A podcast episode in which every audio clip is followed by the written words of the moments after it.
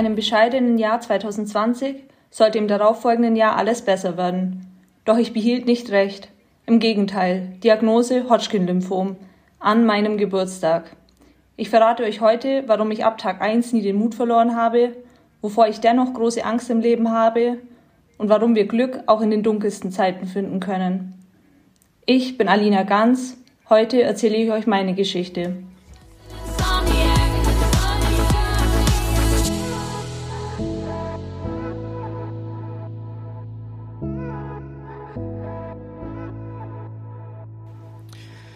Ja, ich freue mich auf eine neue Podcast-Folge und hoffe, dass die Hörerinnen und Hörer da draußen sich auch auf eine neue Podcast-Folge freuen. Wir haben Alina zu Gast. Alina, schön, dass du da bist. Ähm, ich freue mich wirklich sehr, denn du bist ja auch, ähm, das wissen ja die meisten, die dem Format folgen, von der Community noch immer unser gewählter Lieblingsmensch des Jahres 2021. Ich sehe das Lächeln in deinem Gesicht. Ähm, einen besseren Einstieg, ein besseres Intro kann man sich eigentlich gar nicht wünschen. Und würde gern mit dir heute über deine Geschichte sprechen. Du hast das Hodgkin-Lymphom, auch Lymphdrüsenkrebs genannt. Wann hast du denn von dieser schweren Diagnose erfahren? Das ist jetzt ein bisschen über ein Jahr her, wo ich die Diagnose bekommen habe. Das war am 17. Februar 2021, also an meinem Geburtstag, wie ich eben schon erwähnt habe. Ähm, da habe ich die Diagnose erhalten. Natürlich, die ersten Krankheitszeichen hatte ich schon früher. Das war schon im Jahr davor, im Dezember hat es angefangen, kurz vor Weihnachten, dass ich so ja, grippeähnliche Symptome hatte, einen extremen Nachtschweiß und ja, zu der Zeit hat man einfach immer an Corona gedacht und ja, das wurde dann natürlich ausgeschlossen und dann hat man halt nur andere Verdachtsdiagnosen gehabt, von Rheuma bis pfeifisches Drüsenfieber, ähm, bis man dann ein, hm, das war ein CT von, nee, ein Röntgen von der Lunge und da hat man dann gesehen, dass was, dass ich Schatten auf der Lunge habe und ähm, dann wurde ich ins CT gesteckt und dann hat man die ganzen Lymphknoten gesehen. Genau, weil man ist von vielleicht einer Lungenentzündung ausgegangen, weil die Entzündungswerte eben auch sehr erhöht waren. Ja, genau. Und so hat es dann eben seinen Lauf genommen mit CT und dann einen Lymphknoten entfernt. Und bei der Biopsie von dem Lymphknoten kam dann eben halt raus, dass es bösartig ist und dass es Krebs ist. Jetzt hast du mit deinen noch jungen Jahren, also du bist 24, ja nicht nur einmal, sondern gleich zweimal von dieser Diagnose erfahren. Was waren da deine ersten Gedanken, als du dann davon gehört und auch erfahren hast? Ich, also als so das erste Mal im Raum stand, dass es Krebs sein könnte, mm, war das irgendwie so ein Gefühl, dass ich das davor schon ein bisschen gespürt habe. Also so, aber ich glaube, das hat man wahrscheinlich immer, wenn man so in einen CT gesteckt wird und vielleicht davor noch nie so seinen ganzen Körper durchleuchtet bekommen hat, dass man natürlich immer so vor dem Schlimmsten Angst hat und denkt, oh Gott, hoffentlich finden die nicht irgendwo einen riesen Tumor. Ich muss dazu sagen, dass ich aber ein paar Monate davor auch schon mal irgendwie dieses Hodgkin gegoogelt habe, weil ich einen Lymphknoten am Hals gespürt habe. Der war überhaupt nicht groß und so, aber ich habe mich nur gewundert, dass es eigentlich eine komische Stelle ist für einen Lymphknoten und habe das nur so googelt, wo hat man überall Lymphknoten oder so und dann war ich auf diesen Krebs und hatte so für einen Tag dieses Gefühl, das habe ich, dann haben meine Familie und mein Freund und alle mich beruhigt und gesagt, Quatsch, jetzt steigere dich da nicht rein und dann habe ich das auch wieder, während man nicht wusste, was ich habe, eigentlich komplett vergessen gehabt. Ähm, aber natürlich hat man da einfach Angst und mitunter so, ja, Chemotherapie, das war für mich etwas, mit dem ich einfach gar keine Berührungspunkte hatte, also einfach vielleicht ein paar weitere Bekannte und man hört ja eher nur, also ich dachte wirklich, wenn ich Chemo bekomme, dann liege ich die komplette Zeit im Bett, bin komplett blass, habe keine Haare mehr, nirgends mehr, bin einfach ja überhaupt gar nicht mehr selbstständig. Ähm, ja, weil man ja einfach ich zum Beispiel, ich jetzt, es, es hat nicht jeder so wie jetzt bei mir, aber ich davor noch keine Berührungspunkte damit hatte. Und deswegen war mir das eigentlich auch so wichtig, als ich dann wusste, ich habe das und ähm, ich gemerkt habe, dass es überhaupt gar nicht so ist, wie ich es mir vorgestellt habe. Also deswegen war, war ist mir das auch mal so wichtig, darüber zu sprechen und ein bisschen dieses, ja, ich würde schon sagen, dass es auch ein bisschen ein Tabuthema ist. Man redet, also ich hatte davor nicht so viele darüber reden gehört. Natürlich, es gibt genügend Leute, die in Instagram auch ähm, öffentlich darüber sprechen und das finde ich einfach gut, weil dieser Austausch mir also mega, mega gut tut, mit meiner Erkrankung besser umzugehen. Ich glaube, dieser Austausch und das äh, oder damit tragen wir auch Rechnung mit dem Format, der ist tatsächlich immens wichtig. Ich habe jetzt auch ähm, rausgehört, dass du sehr, sehr frühzeitig und auch stark da auf deinen Körper gehört hast, dass da tatsächlich was nicht stimmt, du auch diese klassischen Symptome hattest, ähm, wie Nachtschweiß etc. Jetzt hast du ja den Krebs einmal besiegt und dann kam er wieder zurück. Gibt es aus deiner Sicht dafür irgendeine Erklärung? Hm, ich glaube nicht, dass es da wirklich eine Erklärung dafür gibt. Das ist wahrscheinlich einfach, also es kommt vor, in also sehr seltenen Fällen. Also gehöre ich, also gehöre ich zu einer besonderen Randgruppe. Nee, aber ähm, also es war auf jeden Fall, das war im August, da war es dann weg. Ähm, und es war auch definitiv nichts mehr da. Natürlich denkt man sich, manchmal hätte man vielleicht nur nachbestrahlen sollen, hätte das vielleicht damals was gebracht, dass es nicht mehr wiederkommt. Aber ich denke, dieser Gedanke bringt halt einfach nichts, weil ja, was bringt's mich, mit Gedanken von der Vergangenheit aufzuhalten, weil ich kann es ja jetzt im jetzigen Moment einfach überhaupt nicht mehr ändern und es macht mir ja nur ein schlechtes Gefühl, wenn ich jetzt immer denke, hätte, hätte, wäre das so gewesen, hätte ich da was sagen sollen, hätte ich mir eine Zweitmeinung holen sollen. Ähm, deswegen versuche ich mich gar nicht an solchen Gedanken so lange aufzuhalten und auch die Ärzte wissen darauf nichts. Es ist einfach, der ist ziemlich aggressiv dann bei mir. Die haben zu mir zum Beispiel gesagt, wahrscheinlich habe ich einfach einen mega krassen Stoffwechsel, der das einfach der die Chemo so gut verstoffwechselt und dadurch mein Krebs das halt auch irgendwie gut verstoffwechselt. Ja, dadurch habe ich, glaube wenig Nebenwirkungen von der Chemo oder komme halt mit der Chemo eigentlich ganz gut klar, aber der Krebs halt wahrscheinlich auch. Ich spüre schon jetzt, äh, auch am Anfang unseres Gespräches, wie sehr du halt genau diese, diese Altlasten, also diese Vergangenheit irgendwo wegschiebst, weil du sagst, es ist müßig und welch positives Mindset du hast, du an den Tag legst, was ich glaube auch sehr, sehr wichtig ist in dieser Behandlungsphase. Da wäre auch die nächste Frage, wie sieht denn dein bisheriger Behandlungsplan aus und was kommt in naher Zukunft auf dich zu? Also ganz am Anfang stand eben fest, dass ich Chemotherapie brauche. Da war dann nur so die Überlegung, ob es vier oder sechs Zyklen werden. Das wurde dann nach dem zweiten Zyklus entschieden mit einem PET-CT und da hat eben halt noch was geleuchtet. Dann habe ich sechs Zyklen braucht von schon einer ziemlich aggressiven Chemo. Also es war keine Hochdosis-Chemotherapie, aber knapp darunter. Ähm, die habe ich eigentlich recht gut vertragen. Natürlich, ich hatte Nebenwirkungen. Vor allem dann die letzten Zyklen wurden schon härter, sage ich mal. Und dann hat man wieder so ein PET-CT gemacht und es war dann eben frei von Krebs. Und dann haben die auch gesagt, man muss nicht mehr bestrahlen, weil ja nichts mehr. Also beim Lymphdrüsenkrebs ist es nicht so wie bei manchen anderen Krebsarten, wo dann der komplette Tumor weg ist. Weil ein Lymphknoten ist ja was, das hat ja ein gesunder Mensch auch, das hast du auch. Und da, deshalb bleibt auch, also mit diesen ganzen Lymphknoten, die da kommen sind, kommt nicht nur Bösartiges, sondern der Lymphknoten hat ja trotzdem Bindegewebe und alles oder Vernarbungen und die bleiben übrig. Also ich hatte da immer trotzdem nur über fünf Zentimeter und nur mal drei Zentimeter und keine Ahnung wie viel zwischen den Lungenflügeln an Tumorresten, aber die haben halt in dem PET nicht geleuchtet, sodass die nicht aktiv waren. Und deswegen bestreitet man das auch nicht. Und ja, dann hatte ich ja von August bis, ja, meine Symptome haben eigentlich im September schon wieder angefangen. Ich habe das sehr schnell wieder gemerkt, dass da was nicht passt. Erst war es nur eine Intuition und dann kamen auch andere Symptome dazu, wie wieder ein erhöhter Entzündungswert, Nachtschweiß, Juckreiz. Aber ich wurde halt überhaupt nicht ernst genommen, weil es halt eben sehr selten ist, dass man das so schnell wieder hat. Ähm, habe mir dann echt auch dumme Kommentare von manchen Ärzten anhören müssen, wie einer hat zu mir gesagt, ja, ähm, wir müssen da halt nach Statistik gehen und sein Sohn hat auch seit zwei Monaten einen Infekt und da ist nichts. Und ich denke mir, ja, aber sein Sohn hatte wahrscheinlich nicht Krebs vor paar Monaten und ich hatte ja keine Infektsymptome. Also meine Entzündungswerte waren ja aus dem Nichts.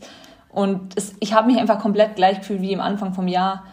Und das war auch eine ziemlich schlimme Zeit für mich, bis man mich dann einfach ernst genommen hat und dann dieses PET-CT oder PET-MRT, was da wieder stattgefunden hat. Und ja, dann wurde klar, oh ja, es ist zurück und es war sogar, glaube ich, mehr als beim ersten Mal von der Ausdehnung. Also da sieht man mal, wie schnell das auch dann doch wieder wachsen kann oder sich wieder reaktivieren kann, ähm, das Restgewebe. Und dann wurde schnell klar, ich brauche wieder zwei Zyklen so eine Vorbereitungschemo, die eigentlich nochmal stärker ist als die sechs Zyklen, die ich davor schon hatte von der Chemo, also die ich dann D habe. Ähm, das, die war auch, also das war auch die Chemo, die mich eigentlich am allermeisten ja, so mitgenommen hat. Also da war ich schon manchmal echt da gelegen und habe mir gedacht, oh krass, weil ich wusste ja, dass noch eine Hochdosis-Chemo kommt. Die war nämlich im Anschluss geplant, eine Hochdosis-Chemo mit autologer Stammzelltransplantation. Also ähm, praktisch, dass ich meine eigenen Stammzellen zurückbekomme nach der Hochdosis-Chemo. Und es waren dann wirklich Momente, wo ich mir dachte, wie soll ich denn das alles nur ertragen? Weil wenn man ja eine normale Chemo hat, dann denkt man natürlich, die Hochdosis nimmt mich wahrscheinlich noch mehr mit. Und das war auch zum Beispiel das erste Mal, dass ich von der Chemo gespuckt habe während der D-Hab. Also wie ich ja vorher gesagt habe, man hat von der Chemo oft so das Bild, die Leute liegen da, spucken, verlieren ihre Haare. Und es war zum Beispiel bei der ersten Chemo gar nicht so bei mir. Also da hatte ich mega viel Energie. Ich, klar, ich hatte auch meine Tage, wo ich mal ähm, nur aufs Klo mich bewegen konnte und nicht viel, aber das waren wirklich, die konnte ich an einer Hand abzählen. Und da kam das dann erst, dass ich mich so richtig krank auch manchmal dann gefühlt habe. Aber das war dann dennoch erstaunlicherweise nach ein paar Wochen, also ich habe mich dann doch wieder schnell erholt. Und dann kam die Hochdosis-Chemo eben. Das war jetzt Anfang dieses, diesen Jahres. Ähm, und das waren vier Wochen Krankenhaus. Und ja, also die war auch hart, sage ich mal, die Zeit. Aber auch vorwiegend einfach, weil man so lange im Krankenhaus war. Ich muss sagen, mir ging es da auch schon mal ein paar Tage nicht so gut und man kann dann zum Beispiel auch nicht so gut essen. Ich wurde künstlich ernährt. Ähm, aber ich habe das nicht so schlimm empfunden wie diese DHAB-Chemo davor eigentlich.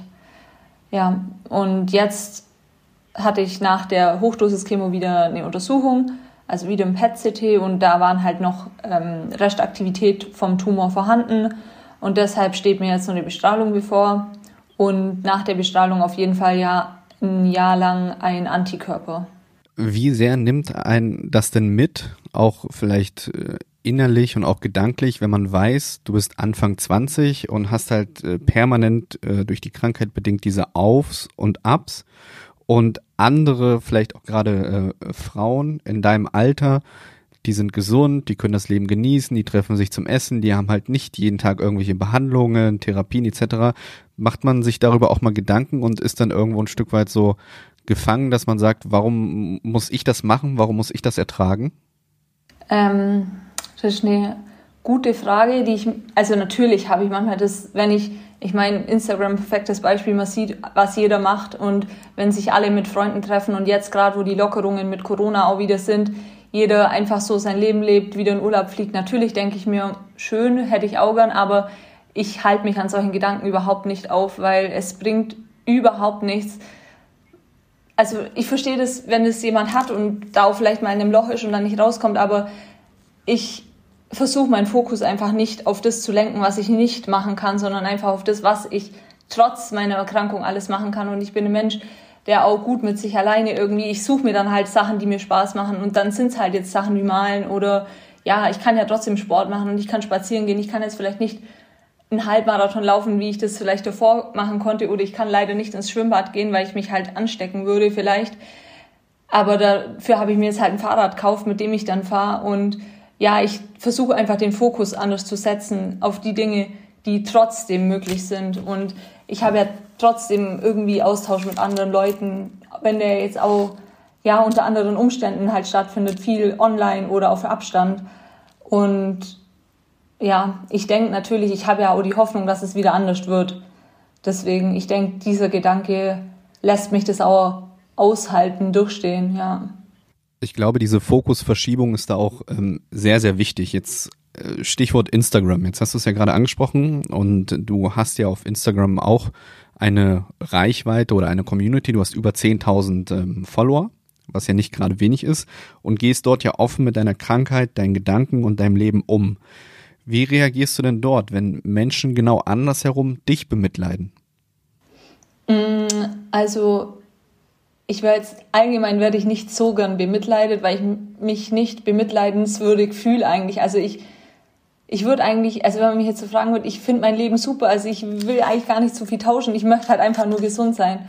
Ähm, aber weil von dem Mitleid kann man sich ja auch nichts kaufen, aber ich weiß natürlich, dass das, wenn das einem jemand schreibt, das halt nett gemeint ist und dass die Person ja eine gute Absicht dahinter hat und ich glaube auch manchmal, wenn es mir jetzt nur einer schreiben würde, würde es einen gar nicht stören. Aber manchmal ist es wahrscheinlich, wenn es in Masse kommt und man sich dann denkt, so schlimm ist es gar nicht.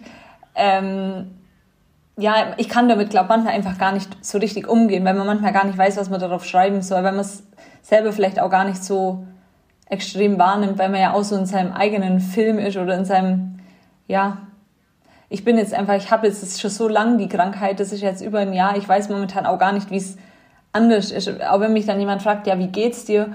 Mir geht's eigentlich die meisten Tage gut und also wenn ich jetzt nicht aktuell irgendwie gerade gestern Chemo gekriegt habe, geht's mir super und ich fühle mich ganz normal gesund, aber ich weiß auch schon gar nicht mehr, wie es so der Standard war vor einem vor zwei Jahren. Also ich kann jetzt nicht mehr sagen, ob das, was ich jetzt aktuell sage, hey, ich merke gar nichts, ob das wirklich ein ich merke gar nichts ist oder ich habe mich einfach ein bisschen an dieses, ja, an dieses weniger Fitte schon gewöhnt. Natürlich hat man vielleicht ein bisschen weniger Ausdauer oder irgendwas und aber ich muss sagen, ich habe zum Beispiel eigentlich gar nicht mit diesem Fatigue zu kämpfen, dass ich irgendwie so nicht aus dem Tran komme, dass ich nicht aufkomme, dass ich nicht rauskomme, dass ich müde bin. Also ich bin eher so, am Abend um zwölf denke ich mir, scheiße, jetzt muss ich schon wieder schlafen, weil ich wach halt immer um acht oder um sieben auf und ich weiß, ich brauche meine sieben, acht Stunden Schlaf. Ich könnte bis drei Uhr wach bleiben, weil ich am Abend nur so gern so viel machen wollen würde, aber zwinge mich dann zum Schlafen, weil ich halt weiß, sonst komme ich nicht auf diese Stundenanzahl Schlaf, die ich eigentlich schon brauche und die halt auch gesund ist. Ich glaube, man fängt schnell an, sich auch äh, den Gegebenheiten irgendwo anzupassen und so blöd das auch klingt, sich zu arrangieren mit dem, was man hat und was man tut. Ich möchte, ich möchte nochmal in deine Gedankenwelt ein bisschen tiefer eintauchen. Jetzt äh, hast du auf Instagram geschrieben, bin ich sofort, äh, bin ich sofort negativ, wenn ich auch mal traurig, verunsichert oder wütend bin? Ich finde nein. Hast du Tipps für andere Menschen, die vielleicht aus ihren Tiefpunkten nicht mehr herauskommen?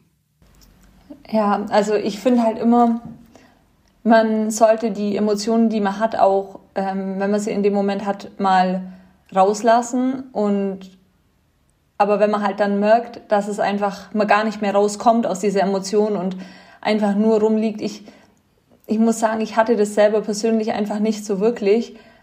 Aber ich würde einfach versuchen, mir trotz alledem, dass ich vielleicht nicht wirklich einen geregelten Alltag habe, mir selber so Rituale zu schaffen, wie, keine Ahnung, dass man halt einfach sagt, man geht vorm Frühstück gleich mal eine Runde raus oder man steht einfach auf, ohne nachzudenken. Ich weiß, nicht manchmal ist es vielleicht einfach nicht möglich, aber dass man sich vielleicht irgendwelche Sachen sucht, die einem Spaß machen, die einem gut tun, wie irgendwie schreiben, äh, Musik hören, malen, irgendwas anzufangen, irgendwas Neues auszuprobieren, vielleicht auch einfach mal sich irgendein YouTube-Video zu nehmen, wo jemand ein ähm, Tutorial zum Häkeln hat. Also ich habe jetzt zum Häkeln angefangen zum Beispiel und oder halt einfach ein bisschen kreative Sachen macht und auch vielleicht so was macht, wo man dann ein bisschen das Gefühl hat, man hat danach ein Endergebnis.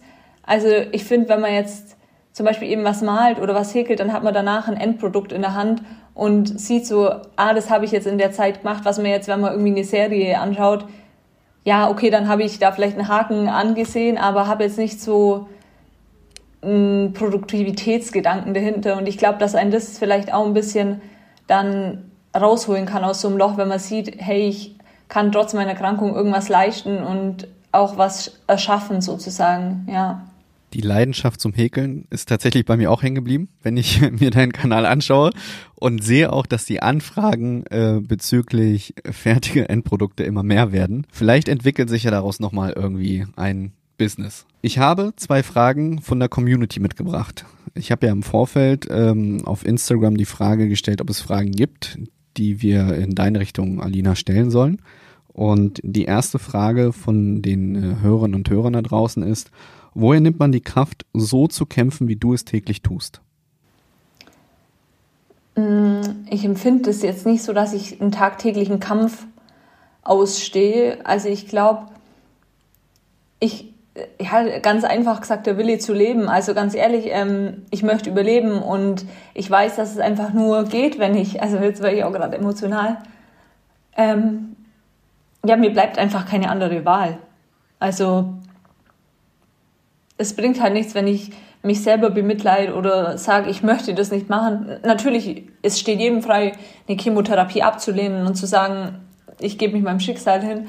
Aber das möchte ich einfach nicht mit 24 und deshalb denke ich mir, stehe ich es lieber ja, glücklich durch und oder versuche so glücklich wie möglich zu sein und jeden Moment wertzuschätzen, den ich habe. Und es hört sich blöd an. Ich weiß ja auch nicht, ob es vielleicht meine letzten Jahre auf der Welt sind. Dann bin ich doch lieber in der Zeit irgendwie fröhlich und versuche alles aufzusaugen, als dass ich irgendwie in Selbstmitleid versinke und aufgebe. Ich glaube ganz fest daran, dass es nicht deine letzten Jahre hier sein werden. Also so viel positives Mindset möchte ich hier in diese Folge auch mal mit reingießen. Die, äh, ja, das ist einfach so. Die zweite Frage, die ich hier auf meinem Spickzettel stehen habe von der Community ist, warum hat man damals äh, im Anschluss nicht bestrahlt? Ja, das haben wir ja vorher auch schon ein bisschen besprochen. Das ist einfach, da gibt es gewisse Leitlinien einfach auch von diesem Hodgkin, weil da zum Glück eigentlich schon ziemlich viel ähm, geforscht wurde. Es ist zwar jetzt kein so ein, ja, es ist nicht so häufig wie Brustkrebs oder irgendwie sowas, aber es gibt trotzdem gute Vergleichswerte, gute Studien. Und da ist einfach eine klare Leitlinie, wenn man eigentlich eine komplette Remission hat nach sechsmal BA-Copt, was ich bekommen habe, ähm, dann bestreitet man nicht. Weil eben ja auch ziemlich viel Tumorgewebe noch da war. Und man wüsste ja jetzt auch gar nicht, welche, welche also so viel kann man fast gar nicht bestrahlen. Also natürlich können schon, aber man ist immer ein Abwägen zwischen, wie viel Schaden richtet man damit auch an, weil ich meine, eine Bestrahlung ist ja auch nicht ohne. Es ist ja nicht so, dass es nur gegen den Krebs hilft und ich davon nicht irgendwas haben kann. Eine Bestrahlung erhöht das Brustkrebsrisiko bei mir, weil es halt in dem Bereich ist von, ähm, von den Brüsten und auch von der Lunge und das Herz ist sehr in der Nähe. Also man macht da auch so ein, ja, ein Abwägen, was für einen Nutzen es hat und bei vielen reicht halt einfach die Chemo und man braucht keine Bestrahlung und es heißt ja nicht mal, dass es, wenn ich die Bestrahlung damals bekommen hätte, dass es jetzt nicht wiederkommen wäre. Das weiß ja auch keiner. Ähm, ich kenne auch manche, die hatten sechsmal BA-Cop und haben dann eine, eine Bestrahlung bekommen und haben es jetzt auch wieder. Ähm, deswegen, ja, wie gesagt, versuche ich mich gar nicht zu sehr mit dem, was halt schon war, auseinanderzusetzen, weil es ja faktisch einfach überhaupt nichts ändert an meiner jetzigen Situation. Und das hat, lernt man auch, finde ich, mit so einer Erkrankung, ähm, dass man Dinge, die man einfach in dem Moment nicht ändern kann, klar, man regt sich kurz auf und man kurz vielleicht aufgelöst, wenn man irgendwie merkt, kacke, ich kann gerade selber gar nichts dagegen machen, aber man muss es einfach lernen zu akzeptieren, weil sonst geht man daran kaputt, weil in den meisten Momenten kann man es einfach nicht ändern. Wenn jetzt, wie bei mir jetzt die Bestrahlung, ich habe da jetzt eine Weile drauf warten müssen und da ist es psychisch auch immer schwerer für mich einfach, weil ich weiß, das wächst weiter und ich kann gerade nichts machen, aber Fakt ist, ich kann nichts machen. Ich muss es einfach durchstehen, bis dahin zu warten. Ich kann mich nicht selber bestrahlen, ich kann mir nicht selber eine Chemo in die Vene hauen. Und das zu akzeptieren, das ist schwer, das zu lernen, aber ja, mit der Zeit wird es ein bisschen einfacher, würde ich sagen. Alina, ich habe jetzt abschließend noch eine Frage und ich möchte, dass wir die Krankheit nach unserem Gespräch jetzt einfach mal ein bisschen beiseite schieben und ich möchte auch, dass du rein intuitiv antwortest. Wie sieht dein Leben aus, wenn du den Krebs endlich besiegt hast? Ähm, das ist natürlich eine große Frage und das sind natürlich auch Gedanken, die ich mir, die mich, glaube auch am Leben halten, sage ich mal, weil ich ja wieder zu dem, eigentlich will ich wieder zu meinem alten Leben zurück. Ich möchte wieder studieren. Ich meine, ich studiere zwar immer nur nebenzu, aber ich möchte es halt wieder ganz normal machen. Ich möchte in die Uni gehen können, ich möchte mich mit Freunden treffen können, ich möchte weiterhin malen, häkeln, ähm, möchte wieder in Urlaub fahren, möchte eben dann den Bachelor abschließen und dann eventuell in dem Unternehmen von meinem Papa mitarbeiten. Und ja, ich bin jetzt gerade am Umziehen, möchte die Wohnung halt schön einrichten. Ich fühle mich jetzt schon mega wohl, aber ich denke, wenn dann alles da ist, nur mal viel wohler und möchte einfach ja wieder viel mehr Zeit mit meiner, also wirkliche Zeit, wo man sich auch berühren kann und nicht die ganze Zeit Angst vor irgendeiner Ansteckung haben muss mit meinem, mit meinem Freund, mit meinen Freundinnen und ähm, mit meiner Familie verbringen. Also ich kann das äh, alles so total nachvollziehen und unterstreichen. Und wenn ich äh, mich an deinen Instagram-Account erinnere und die Leute sich auch die Mühe machen, bei dir mal vorbeizuschauen, Alina Ganz, und nach ganz unten scrollen, da sieht man wirklich wundervolle Urlaubsbilder, Bilder von früher. Und das ist, glaube ich, etwas, was bei mir auch im Kopf hängen geblieben ist, wenn ich eine Vorstellung habe von dir und deiner Person, dass du ähm, irgendwann genau wieder solche Momente erleben wirst. Ja, und es sind auch wirklich, also wenn man mich jetzt also so fragt, nach was ich mich am meisten sehe, dann sind es auch gar nicht jetzt mal die Riesenreisen in irgendein Land, sondern mehr so Alltägliches. Einfach, ja, dass man mal wieder eine Prüfung schreiben muss und da in die Uni geht und essen geht und ja, sich einfach mit Freunden trifft daheim. Das muss jetzt nicht mal sein, dass ich ins Kino gehe oder riesengroße Ausflüge mache. Einfach so kleine Dinge ähm, sind eigentlich das, was ich am allermeisten vermisse, auch mitunter. Es sind, es sind immer die kleinen Dinge des Lebens, die das Leben lebenswert machen. Ich glaube, das war am Ende auch ähm, ja ein schöner Schlusssatz für ein wirklich ähm, ja tolles und ähm, intimes Gespräch. Vielen Dank für deine Offenheit dass du uns auch nochmal mitgenommen hast in deine Gedankenwelt, uns ähm, auch aufgezeigt hast, wie du mit ähm, ja, solch jungen Jahren mit dieser Krankheit umgehst, wie du da durchgehst, mit welchem positiven Mindset und mit welch positiver Ausstrahlung du ja auch vor mir sitzt jetzt quasi, das sehen die Hörerinnen und Hörer nicht, aber ich sehe dich. Und ich glaube ganz, ganz fest daran, dass wir noch ähm, viel Freude an dir, deiner Person, an, an deinem Lächeln, an allem haben werden und bedanke mich ähm, für dieses Gespräch. Und du bist tatsächlich und wahrlich auch der Lieblingsmensch 2021, der damals so von der Community gewählt wurde. Und ja, ich bedanke mich recht herzlich bei dir, Alina, dass du heute Gast und Teil unseres Podcastes warst. Ich möchte mich natürlich auch bedanken, dass ich die Möglichkeit hatte, jetzt auch nochmal im Podcast zu reden. Ist ja auch nochmal ein bisschen ja, genauer als nur so ein Feed-Post und ähm, ja, ich finde es einfach schön, was du da machst, auch einfach allgemein mit deiner Seite. Ähm, ich glaube, ich wäre mit ganz vielen Personen nicht in Kontakt kommen, wenn ich nicht damals dachte ach komm, ähm, da könnte ich ja eigentlich meine Geschichte auch erzählen. Und ja, ist einfach was ganz Tolles und Besonderes, was du da auf die Beine gestellt hast. Und ich glaube, ich spreche für viele, wenn ich sage, dass ich hoffe, dass du das noch ganz lang machst und ja, dass ich glaube schon ganz viele dank dir kennengelernt haben und sich und den Umgang mit ihrer Erkrankung oder auch mit einem anderen Schicksalsschlag ja einfach leichter fällt. Vielen, vielen Dank für diese Worte. Lob nehme ich natürlich gerne entgegen, ähm, gebe ich aber auch gleichzeitig an die Community weiter, denn ähm, ich betone das ja oft und auch immer wieder und werde auch nicht müde, dass ohne euch das Format so auch in der Form nicht funktionieren würde. Dafür von meiner Seite aus auch nochmal vielen, vielen Dank an alle, die ähm, ja tagtäglich dazu beitragen, dass genau solche Menschen mit ihren Geschichten, wie du es auch bist und wie du es auch tust, sich da vernetzen. Ähm, ja, und hoffe, dass unsere gemeinsame Reise noch sehr, sehr lange geht.